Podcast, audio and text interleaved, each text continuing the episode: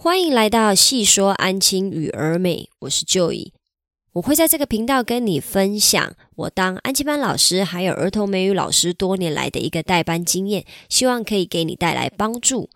我今天要跟你分享的题目是呢，如何与外师合作代班。那你看到这个题目呢，应该就可以知道。我今天的主题发想呢，比较是针对安亲班老师。如果你今天需要一个合作的对象或者是协助的对象的话，那会是大部分会是你的外师，因为等于主要的授课者会是外师。那既然主要授课者是外师的话，我们站在一个中级老师或者是中级助教的呃地位上面，或者是角色上面，我们要怎么样去协作，就是彼此互相合作，把一个班带好呢？那今天的分享呢，我主要会分为三个部。分就是就我个人的经验来，大概把这样子的合作方式划分成三种，然后看看你今天的呃协作的方式，或者是你今天代班，主要是比较符合我分享的哪一种，然后你就可以大概依照这个框架下去哈，进行呃跟你的外师一个合作或者是协作。首先我要分享的是我呃多年前的一个经验哦，可能是我。不晓得多久以前，不想透露我的年龄的一个打工的经验啊，因为我早在很早很早的时候呢，我就是在那个外语补习班打工了，然后那一家补习班呢。他的外师为主要授课者，也就是说，一样上课的人呢，就是外师。其实中级助教要做的事情非常非常的少哦。然后他们在上英文课的时候呢，一个礼拜会上课两到三次，每次上课大概是一点五到两个小时啊。如果我没有记错的话，我记得是一个礼拜上课两次，然后一次只有上到一点五个小时。其实时间跟现在的工作相比是非常短的，因为毕竟只是一个打工嘛。那那个时候我是所谓的中级助教，中级助教。要做的事情就很简单的两件事情，一个就是改小朋友的作业本子，哈，就是看呃是公司出的作业啦，还是是外师自己出的作业，那我只要帮忙做到批改的动作啊。我还记得那个时候呢，作业也都是非常的简单，大部分都是抄句子而已，抄句子或抄单字，就是给你一个完整的句子，你把它抄写三遍；给你一个完整的单字，然后你把它抄写几遍，大概是这个样子。然后上课的时候，其实你也不太需要去做到空班。我啦，我也不太需要做到空班，因为主要的授课者是外师嘛，全程都是他自己在处理。然后我还记得那个时候，其实学生人数也相对比较少，大概都控制在五到八个左右。那五到八个的话，其实是很好上课的，就是小朋友会造成混乱的情形会相对好控制啦。所以其实我在班上也不太需要怎么控班，都是让外师自己做。然后最后还有一个要处理的呢，就是我必须要帮小朋友做电辅。所谓的电辅呢，就是要打电话回家，然后跟小朋友约时间问问题，问英文的问题，让小朋友可以在家里用英文回答。那聪明如你，你听到这边应该可以知道啦。其实电辅主要是要。讲给家长的哈，讲给家长听的啦，那就是要让家长知道说，哦，原来我的孩子英文已经这么棒了，可以讲到这么多英文字了。因为有些小朋友呢，他在家里其实是不愿意开口说英文的，所以虽然一开始呢，我觉得这样子的做法呢，实在是有一点像走秀啦，就是作秀给家长看。可是实际上，我也是有听过家长的反馈，就是因为小朋友在家里实在太不想要讲英文了，所以如果老师打电话回家问他们英文。都可以让家长听，才可以让家长听到说，哦，原来他目前为止学习的状况是到这个程度，然后他的英文的发音是如何。我觉得某种程度上也是有让家长更了解自己的孩子啦。带这个班的时候呢，最主要的教学还有成效问题呢，其实处理的人都是外师还有主任他们，因为他们就是。主要的执行者嘛，主要就是上课的人是他们，然后外师也呃，然后主任也都是在处理可能家长的一些问题。我只要是把那个改作业的时候遇到的一些状况，还有就是电辅的时候遇到的一些问题，比如说小朋友不太会回答的状况，有没有？把这些东西呢，就是确实的反映给外师，然后反映给主任，让他们去处理即可了。可能因为我主要是 part time 啦，part time 的话就是我在那边待的时间就很短，所以我可以处理问题。的时间，或者是还有我的能力，就没有像现在这么的多，也没有像现在这么的厉害嘛。所以，当我们在呃做以这样子的形式跟外师合作的时候呢，我们可以做到的事情呢，就是要确实的批改作业，确实批改作业。我觉得这个是一定要做到的事情。然后其实听起来好像很简单，可是说真的，我们在批改作业的时候，老师常常会遗漏的就是，其实小朋友的拼字常常会写错，比如说 A 写成 E，E 写成 A 啊，或者是 S，或者是 G。还有 Y 的位置不对，为什么要确实要求位置呢？就是我们要养成一个习惯，就是当孩子在学习英文、学习这个语言的时候，他们在书写，我们有确实要求。我不是要求他们要写的跟呃打字出来的一样漂亮哦，可是起码你的位置要正确，还有你的长短要正确，在未来的时候，时间比较。仓促，或者是写功课的时间比较短的时候，才不会因为没有确实写到正确的位置或长短而写错字。比如说，我到现在有一些小朋友在以前学习写字母阶段没有确实要求的时候，他们我常常会遇到的一个状况就是，他们的 G 写的很像 Y，他们的小 a 写的很像 U，或者是他们的 H 写的很像 N。那如果今天刚好遇到一个比较严格的批改考卷的老师，或者是他真的看不懂你的字的外师，那是不是就其实并不是很了解你要表达的英文字到底是什么，或者是你想要讲的意思是什么？这都是有可能会遇到的。所以，当我们今天即使我们合作的对象，或者是我要做的事情非常的少。我都应该确实的要求，不要讲应该了，我都会尽量确实的要求我自己说，哦，我在批改作业的时候，我要更仔细看，因为在这个阶段，小朋友还是会有很多粗心的地方。但是我坦白说了，我多年前的时候并没有这样子要求我自己，我只是以我现在的角度，因为这个是我现在的职业嘛，我就是专门在做这个工作的。以我现在的角度回去看以前的我的话，其实我那个时候在改作业，应该要再更仔细一点。我相信当下的我一定觉得我自己已经够仔细了，可是我可能没有想这么多，说哦，小朋友的这些书写其实会影响到他们未来的一个写功课的一个方式。所以我会建议，如果你今天是刚好处在这样子的一个合作方式的话，你的作业批改要确实。然后外师上课的时候呢，你也可以稍微留意一下外师的上课方式，还有小朋友的吸收状况。比如说小朋友其实在下面呢，就是已经不专心了，可能在做自己的事情。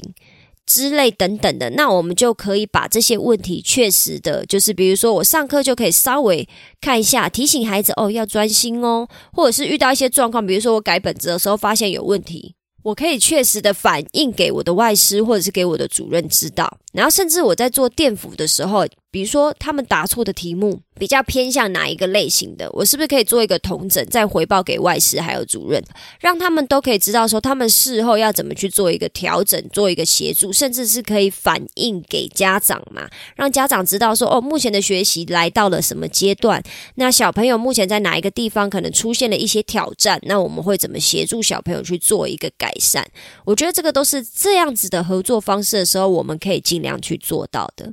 那再来下一个分享呢，就是我记得曾经是我去应征过，然后我跟那边的主管聊天，大概知道他们的工作内容。那我这边跟你分享一下哈，我那个时候去应征的这一份工作呢，其实就。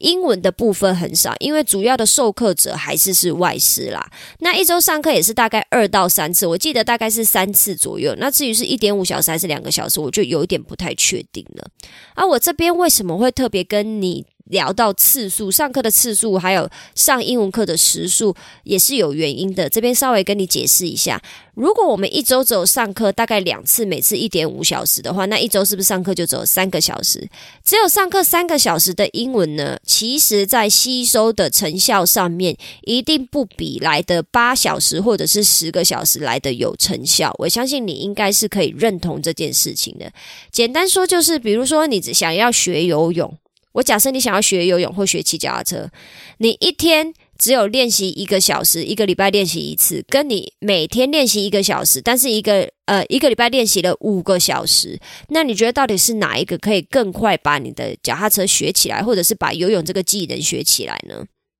学习英文也是这样。学习英文也是一样的道理哈，只是学习英文不像学骑脚踏车或学游泳，有一个就是短期内你立刻可以看到成效的。学习英文就是是一条很长的路嘛，我们可能从国小一直学学学学到大学都是有可能的，只是说在成效的评估，或者是小朋友在某一段时间内他到底学到多少的东西上面呢，其实还是要看他接触英文的时间。那他接触英文的时间越长，也就是说一个礼拜要上课的英文。时数越长，他会遇到的英文的问题就会越多，就越有可能需要我们宗师或者是中级助教出来进行一个协助的角色。可是，如果上课的时数很短，或者是上课的次数很少的话，我说坦白的，小朋友。可以学到的英文相对的比较少，那他们遇到的问题也相对的会比较少一点，因为他们今天学习的呃可能概念或者是英文的一些文法上面的重点，一定不比八小时来的多嘛。那他既然没有八小时来的那么多，那他遇到的问题相对的也会比较少，那是不是就是都是外师自己自己处理就可以了？所以我觉得可能就是在合作上面呢，其实还是多少要去评估一下你们上课的时数大概落在哪里，你才可以。知道说哦，我要怎么跟外事做一个协助？时数少的话，协助可能就会少一点；时数长的话，要协助的东西就会多一点。那我分享的这个安亲班呢，因为主要授课者是外师嘛，那上课时数我听起来我觉得也不是很长啦。其然后我在这个安亲班，我主要的功能，哈，我这个中级老师主要的功能就是安亲，还有协助中文作业的完成。我还记得那时候主管跟我分享，就是呃，我我要做的事情就是协助小朋友写完国语、数学、自然、社会的这种功课，然后偶尔要让他们写。呃，国小的练习卷嘛，那剩下上英文课的时间，他们就会去跑班。跑班就是小朋友要离开教室，去别的教室上英文课。那通常上英文课都会是照级数，呃，去做一个分班。所谓的级数做一个分班，就是要看小朋友的英文程度落在哪边，然后会去跟。同样英文程度的孩子一起上课，可能到某一个教室里面，到某一个 A 教室或 B 教室，跟某一个外师一起上课，上一到一点五个小时，然后再回来原来的班级嘛。那在这一种班级经营上，不管是学习成效、电辅电访沟通呢，也都是外师在处理。那个时候，主管跟我讲说：“哦，外师会打电话给爸爸妈妈的时候，其实我自己心里面还蛮讶异的，因为我说实在话，我目前为止遇到的爸爸妈妈，虽然的英虽然英文的能力都比我的爸爸妈妈还要好很多了，也就是说，他们在听上面或者是看上面，其实都还 OK，就是可以简单的他们都可以做到。但是说真的，让爸爸妈妈直接开口跟外师讲话的，呃，还算是少数啦。所以我那时候听到说，哦，外师也要打电话给爸爸。”妈妈聊天的时候，我自己是蛮压抑的啦，所以我觉得相对的哈，是不是你带这种班级，比如说你今天讲坦白的，虽然说听起来好像有跟外师合作，可是实际上呢，其实没有做到什么英文的事情，因为我的功能就是协助安亲跟中文作业这一块嘛。那如果是这个样子的话，你要怎么跟你的外师去做一个协作呢？我觉得可能我们这边先有一个。观念，或者是要有一个，就是呃，有一个态度哈。我们要有一个态度，就是既然今天小朋友还是是来学英文的，我是他的，就很像我是国小的代班老师。然后呢，他有一个科目是英文课，就就这样子想，我是他的代班老师，国小代班老师，他有一个科目是英文课。那即使我不是授课者。是不是他都是我的孩子？那如果是的话，我当然还是多少要关心一下这个科目嘛，就很像我要关心国语、数学有没有写好，自然、社会有没有好好的背。那我是不是也要关心一下他英文的学习状况嘛？所以我要怎么去协助我的外师，可以让这个班级整个。跑得更好呢，就是不要有那种尽量啦，尽量。我觉得这个当然还是看你跟外师的缘分。比如说，如果你跟外师很有缘分，你也跟他很聊得来，那我们当然就是会尽力协助他嘛。可是如果你跟你的外师刚好就是没缘分，磁场不对，或者是他就是一个比较。没成效的外师，哈哈，就是所谓的烂外师，就是乱七八糟教的乱七八糟，或者一天到晚上班迟到的那种外师，你当然就不想要协助他嘛。但是我只能说，就是以普遍而言，我们在这种代班的话，我会怎么去处理？哈，像这种状况呢，就是其实我在中间大部分都是做到沟通跟协助的桥梁的角色。什么意思呢？因为我外师在上课的时候，我并没有在班上。因为他们是跑班去上课的，也就是说，外师在上课的时候，我可能是待在我自己的班级去处理我自己的班务，比如说改本子啊、改评量卷啊，或者是整理小朋友的东西嘛。那我能做到的呢，就是课后如果有家长跟我反映小朋友的学习的状况，我可以反映给外师知道，然后让外师可以留意，然后进行下一次课程内容的调整嘛。为什么会有这个样子呢？是因为既然我今天是带这个班的中文老师。我最常遇到他们，我跟他们相处的时间最长，所以我可以立刻。比较急迫的，马上知道小朋友的一个学习状况，或者是家长如果有问题要反映的话，也会可能也会先让我知道。当然，这也有例外啦，有有没有可能就是家长会直接反映给主任知道，这也是有可能的。可是我当然还是会尽量希望跟家长沟通，说我既然是这个班的代班老师，如果有问题的话，可以直接先告诉我，不用什么事情都透过主任嘛。因为讲坦白的，透过主任也是好像有一种拿上级来压你的那种感觉，所以我会尽量跟家长。沟通就是直接跟我沟通就可以了，然后我会再反映给外师知道。然后英文课程结束以后呢，我也可以跟外师稍微交接一下，好，去留意一下说小朋友有没有什么英文作业需要完成，比如说。呃，他有没有罚写啊？或者是今天有没有该写的练习英文练习需要完成的？那是不是有办法安排时间，说让他让小朋友在我的监督下就可以让他们完成？还是说这个作业呢是一定要带回家写的？比如说可能要回家用电脑查，或者是外师希望他们在家里写，不要在安亲班写。因为我觉得每一个老师都有自己的代班流程，还有代班的方式啊，没有谁的代班方式就一定比较好或比较烂，就是都要看他是怎。么去做安排？有没有系统？然后还有没有一个原因？就是为什么我今天做这样的安排？是希望我可以让，是希望小朋友可以学习到一个怎么样子的成效？可是呢，这个要求呢，还是有一点点看呃宗师的英文能力啦。然后再来还有一个呢，就是如果你今天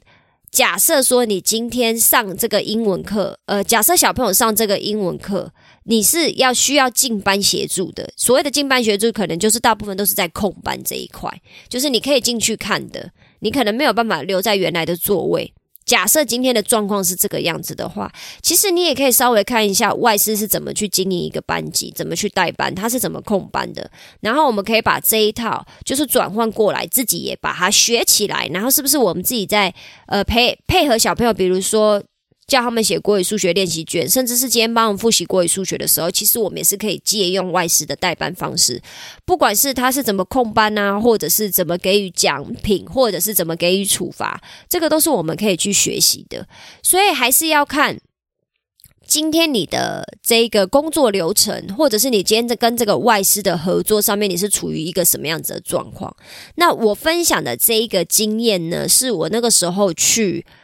面试的时候，主管跟我分享的，所以那我如果遇到这样子的状况，我大概会是这样子的去跟外事进行一个协作啦。好，但实际上的成效会怎么样？因为我没有在那边工作过，所以我也没有办法。呃，可以给你一个非常适当的建议。我只能就我现在的代班经验跟你分享说，哦，如果你今天刚好遇到的是这样子的合作方式的话，我会去怎么做？最主要还是希望可以就是跟外师达到一个彼此充分沟通啊。不管是你知道小朋友的问题是什么，或者是外师知道小朋友的问题是什么，彼此都知道，然后可能稍微就是往那个方向再去迈进，然后再改善一点。这个对小朋友还有对班级的整体经营都是有非常大的好处的。那最后呢，我就是要来分享我现在的工作啦，就是第三种，我把跟外师的合作分成第三种哈。第三种就是外师为主要的授课者，然后每周上课呢有八到十个小时。你听到八到十个小时，你就可以知道说，其实这个英文的量是非常大的。一个礼拜，小朋友光是在国小就要花多少时间上国小的课程呢？然后他们课后还要来这边再上到八到十个小时的英文嘛？那他们会遇到的文法的问题，或者是遇到种零零星星种种任何跟英文相关的问题，是不是就一定会比较多？因为足足多了五到七个小时，跟一般的课程比的话，足足多了五到七个小时嘛。那在我们在这边上班的时候，就是我现在工作的地方呢，我们一个学期还会有两次的英文验收，就是很像学校的期中考。那考试结束以后呢，我们还会进行排名，然后被检讨。那就是当然就是看根据你的成效的呃，根据你的排名来影响你的绩效嘛，甚至是影响到你未来就是你知道一些个人福利的部分。那这种合作关系呢，我坦白说是最麻烦的。最麻烦就是说，虽然外师为主要的授课者，可是。承担这所有的压力的大部分，我可以说大概百分之七十，甚至到八十的压力都还是是在宗师身上。为什么会这个样子呢？你要想想看，即使我们。一个礼拜上英文课上八到十个小时，听起来很多，对不对？可是剩下小朋友在英文课，呃，剩下小朋友在安心班的时间，都还是跟我，也就是跟我这个中级老师相处。外师依旧是上完每天上完两个小时的课，他就会离开了。他可能留下来的时间非常的短暂，可能五到十分钟，就是稍微再改一下本子，或者是稍微跟小朋友纠正一下他们学习的一个。就是可能遇到的一个状况嘛，然后他稍微纠正一下小朋友的观念，他就会离开了。那既然是这个样子，小朋友待在这边多余的时间是不是都跟我在一起？那既然都跟我在一起，我又知道他们在英文的学习上面其实遇到了很多的问题的话，那谁可以帮忙小朋友，就是做到，比如说复习呀、纠正啊，甚至是让他们想办法，就是可以重复练习，让他们记起来呢？其实以时间。配合上面来说，还是是中级老师，也就是我比较有这个时间可以去做到这件事情，因为外师就离开了。那我这边大概再重复讲一次哈，因为我的安亲班呢比较重视英文的成效，比较没有那么重视中文作业，是相对的哦，不是说完全不重视不用写，而是比较起来呢，我们更重视小朋友在这边学习英文有没有好好把东西学回家。讲难听一点，就是考试有没有考好啦。然后你在呃口说的时候，你有没有办法呃确实的把英文讲出来？我们这边重视的就是所谓的英文成效，所以才会有一个学期的两次验收嘛，然后也还会进行排名嘛，然后还要被检讨嘛，这一些模式都可以让人听得出来说我们非常的重视英文。那既然今天是一个这么重视英文的安亲班，也就是说跟一般其他。坊间的不太一样，其他坊间的可能就是啊，你一个礼拜来两次，来一点五个小时，那你的学习的进度其实是比较缓慢的，因为你可以学的东西比较少嘛，你能学到东西就会相对的少一点，时间少，你学到的东西就相对少，那我的进度就不能太快。那我们在我们这边的话，就是进度是很快的，你每个礼拜都要有确实学到该有的文法、该有的单字，甚至阅读测验、conversation，这些都是你每天要学习的东西。那在这个情况下，我们是不是就会小朋友就会相对的遇到很多问题？那我要怎么去跟我的外师进行一个合作呢？这边呢，最主要可能跟你分享几个，你一定一定要每天上英文课的时候，都要配合外师上课的时候呢，来做到一个巡堂的动作。巡堂这件事情呢，就是说起来简单，可是做起来很难。为什么？因为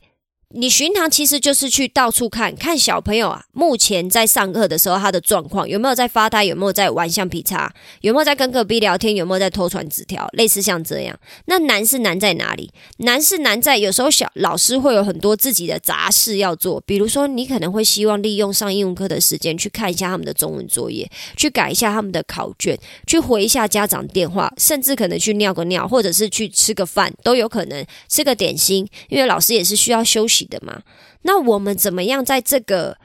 老小朋友上英文课的时间，我们要怎么进行到巡堂呢？这个就是一门功夫了，就是要看你要多久去巡一次，然后你觉得现在讲的东西刚好是非常重要的，那你就需要去巡堂，稍微看一下小朋友目前听的状况怎么样，他们写。本子的题目，他们的状况怎么样？然后去及时的反馈给外师，让他知道说，哦，可能小朋友在哪一题有问题。那讲到这边，我忽然就插嘴想到，哈，如果今天是这个样子的话，就代表说，小朋友其实每次上英文课的时候，你都是在班级里面的，也就是说，小朋友是不跑班的。上英文课是在同一个班级，写中文作业也是在同一个班级，是老师在跑班。那像因为我是带这个班的中师嘛，所以我是不跑班的，跑班的是外师。外师可能上完另外一堂课以后呢，就会来我们班上我们班的英文课。那小朋友是不动的，就是这样子的情况下，你才有办法去协助外师做到一个巡堂的动作嘛。再就是呢，课后的本子呢，课后我们就会改本子嘛。就是其实外师会改一次，然后外师改完以后，宗师我们会再看一次，我们要确实的把。我们看到的问题反映给外师，因为我们为什么要再改一次呢？是有时候外师上课改本子的时候，有时候会太快了。其实我觉得认真的外师真的都很努力了，就是他们会尽量要把错误抓出来，尤其是最主要的错误，比如说我们这呃我们的该堂课学习的主要文法，小朋友是一定不能错的嘛。可是难免还是会有一些拼字上面的遗漏，或者是标点符号上面的遗漏。那有时候可能外师状况当天比较不好的话，他可能有一些比较主要文法。又一到两个小朋友写错了，然后他却真的漏看了，我觉得这也是有可能的。所以，我们事后在改本子的时候，发现哦，其实还有一些状况的时候，我们也要把本子上面小朋友的问题反映给外师，因为这些问题都可以让外师知道，说他下一次再上这一堂课，同样类型的课，比如说文法课、单字课、阅读课、作文课的时候。可以怎么样去改善他自己的教学流程，或者是他就知道说哪一个孩子特别容易错标点符号，哪一个孩子的文法观念很弱，需要特别留意他在写文法的时候题目有没有写错，他在下一堂课就可以继续进行到一个调整嘛。然后再来就是呢，如果我发现哈小朋友上英文课的时候有课后有一些观念，我发现小朋友其实完全不懂，或者是他有一些模模糊糊的话，我会尽量。跟外师沟通，请他在隔天或者甚至是两天内，可以跟小朋友再次进行讨论。这边就给一个范例哈，像我昨天呃前两天的时候，我们我们刚好在上一个句子的合并，就是要用到 because 这个连接词。就是你要把原因去找出来做句子的连接。那小朋友在找原因这一块其实没有什么太大的问题，他们是在合并以后的代名词的部分，因为你第一个句子提到的东西，第二个句子要用代名词去做一个替换的这一个练习上面。比较容易出现遗漏，或者是比较容易出现状况。那我在改本子的当下，还有外师在改本子的当下呢，其实都有立刻发现某一个提醒，小朋友几乎全班都有遇到状况，也就是说，全班几乎都写错了。不要讲说全部错，但是呢，他们可能就是几乎全班性的都对这个问题是有问题的，需要外师再次讲解。所以我在隔天的时候呢，就直接把题目类似的题目写在白板上面，然后稍微转换一下，然后请外师在隔天的空闲的时间与小朋友做到再次的沟通，还有再次的确认，确认小朋友已经知道这个问题，呃，需要注意到的状况是什么喽？我们可能要留意哪一个细节，然后下一次遇到这个问题的时候，我们会怎么写？然后让他们知道说有一个步骤上面的要求。虽然说这样子的要求，并不代表小朋友就可以百分之百把这个问题记起来，把这个概念记起来。可是，因为当你有跟你的外师去反映，甚至要求他做到这件事情的时候，他才会知道说你很 care 这件事情，你的外师才有办法跟着你的脚步越来越精进，然后甚至是越来越盯紧，知道说好，那我以后可能注意到什么问题的时候，我可以隔天再次利用时间与小朋友讲解。你怎么去要求你的外师，还有你的小朋友？其实外师都是看在眼里的。还有你是怎么去对自己做到一个要求，或者是你是怎么要求孩子去做到英文的练习，甚至是请他们每天都一定要做到什么事情？其实你的外师是感受得到的。你的外师感受得到你的工作态度的话，外师大部分是会跟着你一起改变。那我这边不不不再。我这边当然没说的，并不包含那种真的就是天生烂、自然烂、非常烂的那种外师，我们就不要花心思去改变他们了。那最后我想要跟你分享的呢，就是我们要记得哈，今天跟外师合作，我们就要先调整一个心态。虽然说调整这个心态呢，你会觉得，或者是我自己当初会觉得，我的老天鹅啊，你到底是不是个大人呢？可是我当我把我的心态调整成这样子的时候，我觉得在相处上面，我自己会比较不容易那么生气。就是我今天跟外师的合作呢，其实外师就是我另外一位我要顾的孩子，只是他是大孩子。有很多外师呢，其实他们并不是很清楚班级的经营，还有小朋友遇到了什么困难跟障碍。这个大概只有呃非常授课经验非常充足的外师有办法做到这件事情啊，就是他们很清楚的知道怎么去要求孩子，然后要孩子会有一个什么状况。可是我们大部分遇到的外师呢，可能都是授课经验不足，他可能只有一到两年，甚至是零授课经验嘛。才会来安心班工作嘛，他们也是需要累积他们的经验的。所以，当我把我自己的心态调整成说，哦，好，他就只是另外一个大孩子，他很多事情他都不懂，只是刚好他的母语是英文，那我要怎么样让他按部就班的去，呃，做到一些，就是我希望他可以协助英文的部分，以免到时候。考完试以后，排名完，我的排我们班的排名很差，我们又要被检讨，那被检讨就会很辛苦，绩效也会很差嘛。因为公司可能就会来要求你做这个做那个，想办法让你们班的绩效上升啊，想办法让你们班的排名上升，也就是说成绩可以好一点嘛，不要老是考最后一名之类的。那是不是你就可以跟你的外师去慢慢的沟通这一件事情，你也就不会那么生气了？因为我们通常会那么生气，是因为我会觉得说，干你到底是不是个大人呐？这些还要我。我教你到底是来干什么的？你有付钱给我吗？可是如果我转换我的心情，告诉我自己说，他们就是白纸一张的大孩子，那我从零开始跟他配合，我就比较不会那么生气啦。那当然，这个是我现在跟外师合作的一个心法。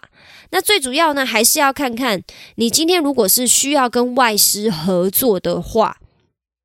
你们的合作的状况或者是合作的模式刚好处在我刚刚分享三个的哪一个哈？如果刚好有分享到你的跟外事的一个合作方式，你可以听听看我跟我给你的分享有没有带给你帮助，说不定你可以就是一样画葫芦，然后让你们的班级经营可以越来越好，让你的班级的成效也可以越来越好。那如果你的班级成效可以越来越好，是不是你的主管或者是你的公司就会知道说你跟这个外师合作起来是合作无间？那以后是不是在比如说在呃人事的调整上面呢？你就会比较安全嘛？我觉得这个就是我们今天虽然说就是在班级经营上或者是工作上面，我们就是是要符合自己的一个标准在，就是我有我自己的标准，我觉得我一定要做到什么样子的程度。那当我对我自己的要求高于公司的要求的时候，是不是当公司进行一些人事变动的时候，我就会比较安全？我们多少也是要考虑到自己。职场上面或者是工作上面，我们有没有办法就是顺利的继续在这个地方上班嘛？毕竟我们是需要这个收入的，所以我希望这个分享呢可以带给你一点帮助，然后让你跟外事的合作可以越来越流畅。那之后我也会直接跟你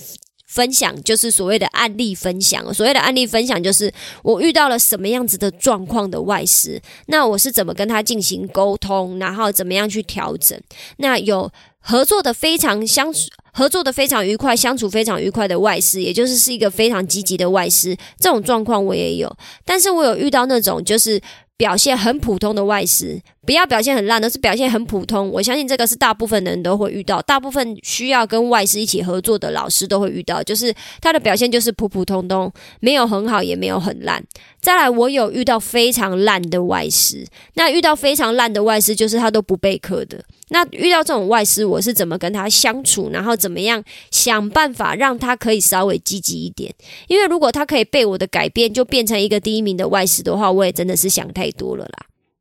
所以我之后会跟你进行进行这样子的案例分享哦，希望你不要错过接下来的 podcast。希望我今天的分享呢，能给你带来帮助哦。如果你是旧老师，你有跟你的外师呃相处上面有一些什么小技巧、小 mega，或者是你也想要分享一下，说你跟你的外师相处有发生什么让你就是很生气或者是很爆笑的一些状况呢？你也可以写在评论区。跟大家一起分享，然后也可以让我看了以后优化我跟我的外师的相处方式，或者是优化我的经营班级的方式哦。如果你喜欢我今天的分享，麻烦你帮我留下五星好评，并且分享给你有需要的朋友知道。那我们就先这样子啦，下次见，拜拜。